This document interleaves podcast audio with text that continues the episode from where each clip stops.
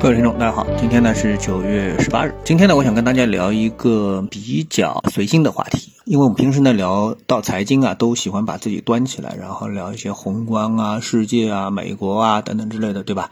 那我们来聊一个我认为还是比较有趣的、接地气的一个话题啊。当然是不是接地气啊？那么大家自己来评判啊。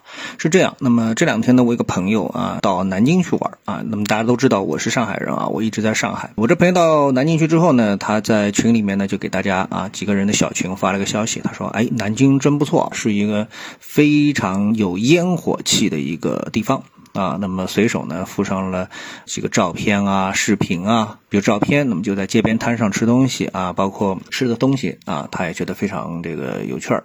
其实呢，这东西其他地方也有，当然上海也有，就是不太容易找到啊。那么在苏州啊和那个南京啊都有，就是那个大闸蟹，把它搞出来，那叫秃黄油啊，有各种的这种烧法啊，可能不是太健康啊，因为里面我觉得三脂可能比较高啊，但是呢，肯定是吃起来非常爽。那么另外呢，他还发了个视频，视频里面呢就是呃有一个小姑娘啊，穿着这种古代的服装在表演个戏曲，到底是什么类型的戏曲啊？我这个不是太搞得清楚啊啊！我为什么说这个话题我就就就觉得这个很财经呢？那我呢，首先我觉得啊，这个生活当中啊，其实处处都是财经。他既然提到这个南京很有烟火气啊，那么其实意味着，因为他本身也是上海人嘛啊，那么也就意味着他觉得上海啊缺乏烟火气。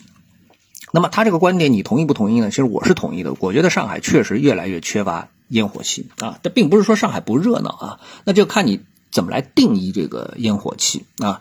那么就像比如说淄博烧烤，那很显然是一个非常有烟火气的活动，对吧？那么上海有没有？有，但是比例极低。啊，所以这样的话呢，你说这烟火气吧，就差了很多啊。就像包括以前我们说，像大饼油条啊这种，那么也都是进了屋子里了。以前都是在也不能说外面吧啊，像这种排档，上海基本上是很少能看到啊这个成规模的排档啊，顶多是哪一个店儿，这个在门口摆几个小桌子啊，那么也都是非常正规啊，非常的规范啊。这个跟烟火气真的关系感觉不太大，或者说叫市井吧啊，非常不市井。就是上海，那么为什么出现这个问题呢？那我就问了他一个问题，我就追问他一个问题啊，那你到南京，你有没有考察一下这个南京它的一个收入水平怎么样？哎，他马上就反应过来了，就给我回了这样的一个消息，他就说啊，南京啊，他说这个嗯消费非常低，一般普通人吧，如果说年收入有个二十万吧，已经是非常不错了。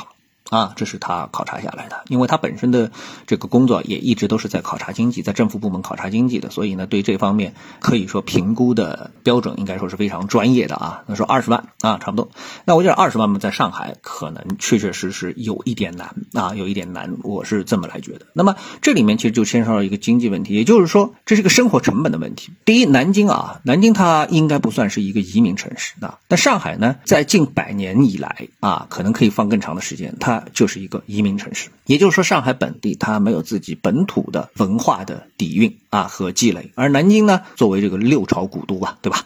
啊，这么长时间的积累之后呢，那么几百年、上千年的这个积累，那么有它自己啊非常独特的、深厚的文化的一个底蕴。而文化这个东西呢，说不费钱也费钱，但是说费钱嘛，其实这地方如果生活成本不高的话呢，那确实是不太费钱。比如说在很多年前啊，我曾经呢参加过一个小众的一个活动聚会啊，那么里面呢就是说呢，它是哎一听哎都是什么呢？都是什么画家村啊？就上海的这么的一个画家村啊，都住在一个上海的比较偏远的啊什么什么什么地方一个楼里面啊，这个租金非常的低。那么大家主要的工作就是画画啊，是美院毕业的，然后呢给大家，那么这个餐厅装修了啊，你过去给他画一个啊，然后呢有一顿没一顿的啊，吃了这个半个月，这个这个后半个月就开始方便面啊，基本上就这种生活。所以呢，这个搞艺术这个啊，可以说是呃非常的苦大仇深啊，比苦大仇深。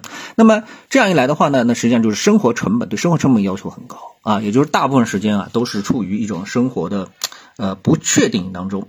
而作为上海而言的话呢，那上海一个什么特征呢？上海就是一个对消费要求非常高的，生活成本非常的高啊。那么这个天然啊和我们说这个文化啊是有抵触的啊。我不知道大家是不是同意我这观点啊？抵触的那那是要养，而这个艺术家呢，他们要生存。那么能够把它哎这个培养出一种烟火气，那么需要一个比较低的生活成本。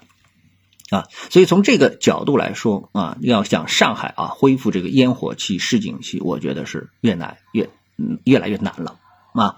嗯，这个呢不是我对上海失望啊。那么上海有它自己本身的一个特点，但这个特点呢可能需要更多的钱吧啊。我觉得是一个这样一个直白的说，就是需要更多的钱在那里养着啊。这是两个城市的一个区别啊。不知道我今天谈的这个话题啊，你有没有兴趣啊？谢谢各位的收听，我们下次节目时间再见。